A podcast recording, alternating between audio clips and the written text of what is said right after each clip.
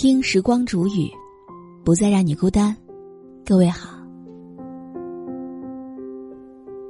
今天我要和你分享到的这篇文章题目叫做《我尝够了身不由己的苦》。本篇文章作者是十九，那以下的时间分享给你听。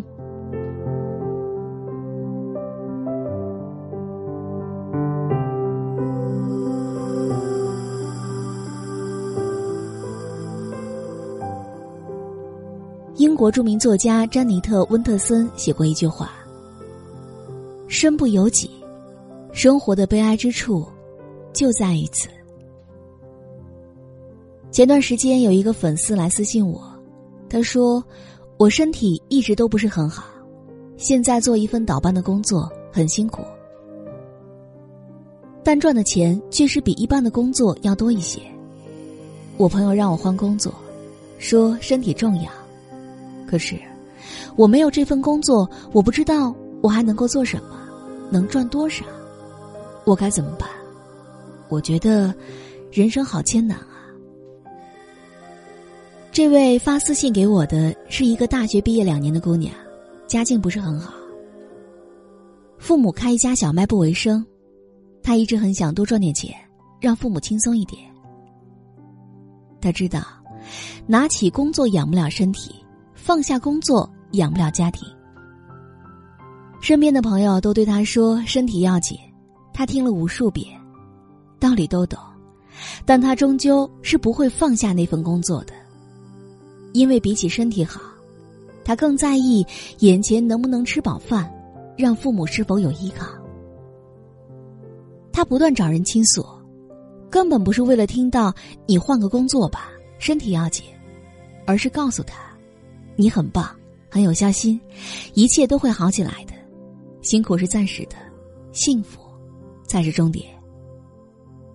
说到这儿，有人就会问了：那你这不是自欺欺人吗？是啊，我们每个人都有许多的身不由己，拿命去赚钱这件事儿，是很多人都正在做的事情。他们都知道，这样得不偿失。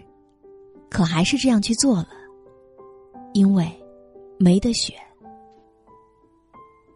在学校的时候，家里没有背景，不大富大贵，必须要好好学习，起早贪黑，一天睡四到五个小时，奋战题海。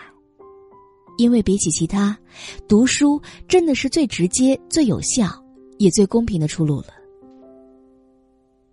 踏上社会以后，我们没有人罩着，不能赚黑心钱。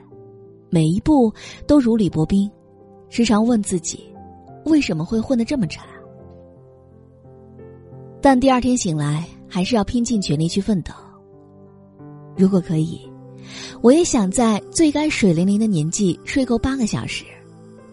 如果可以，我也想在这个社会里站稳脚跟，养活自己，让家人过上很好的日子。就像曾经看到的这句话。这个世界上，真的有太多的无奈，太多的悲哀，太多的身不由己。可漫漫长路，谁又能够保持本心呢？算了，还是做最后的努力吧。所以说，我们每个人都身不由己，只能拼尽最后一丝气力了。在看电影《西红柿首富》的时候，最后一幕，我记得最为深刻。王多鱼想裸捐三十亿的遗产，在签字捐款之前，却被有孕在身的夏竹制止了。他说：“我们两个人享受够了，也没说给孩子留一些呀。”于是他们开始算账了，准备留下一笔钱给小孩用。从进产房开始算到孩子结婚需要的开销，写了十几米的纸，事无巨细，比打算自己要精致的多了。可当他们回归到生活的本质，原来一切都不是算笔账这么简单的。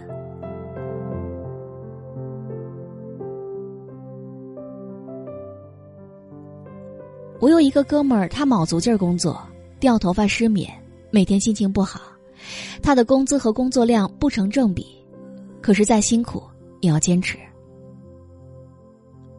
还有女同事怀孕七个多月了，依旧风雨无阻的在上班，身体有时候吃不消，依然不会请假。他很害怕，如果他表现的太过娇弱，生完孩子回来就会失业了。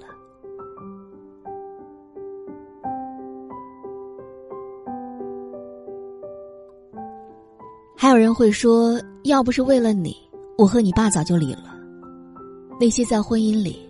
饱受苦楚而又无法排解的女人，孩子，就是婚姻的纽带，是婚姻最后一根的救命稻草。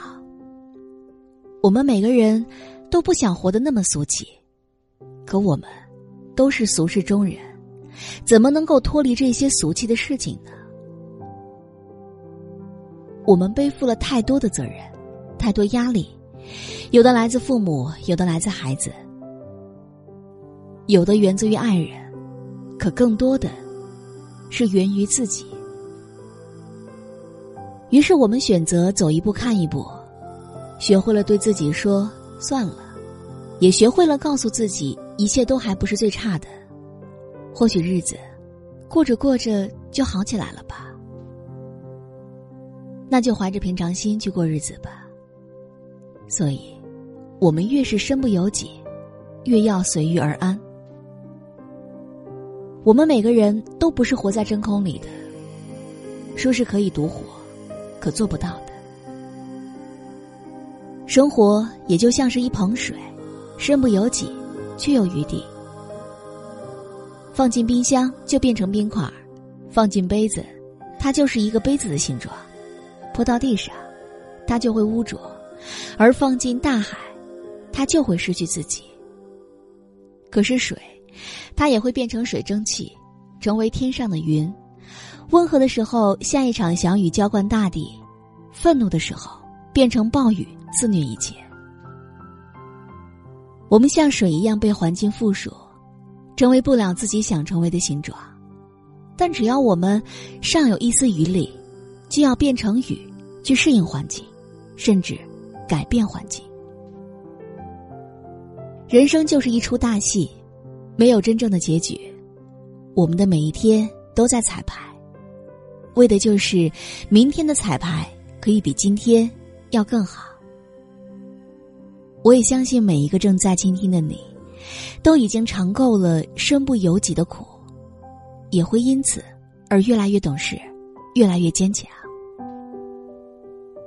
希望我们每个人在长大和变老的路上，都会成为自己的后盾。也希望运气好一点，有那么一个人能懂你的强颜欢笑，能懂你的欲言又止，也能够懂你的身不由己。好了，我亲爱的耳朵们，今天就和你分享到这里，也希望时光煮雨的声音能够带给你一丝温暖。如果你也喜欢我的声音，可以添加我的公众微信，微信搜索“倾听时光煮雨”这六个字的首字母。就会找到我了。好，我们下期节目再见。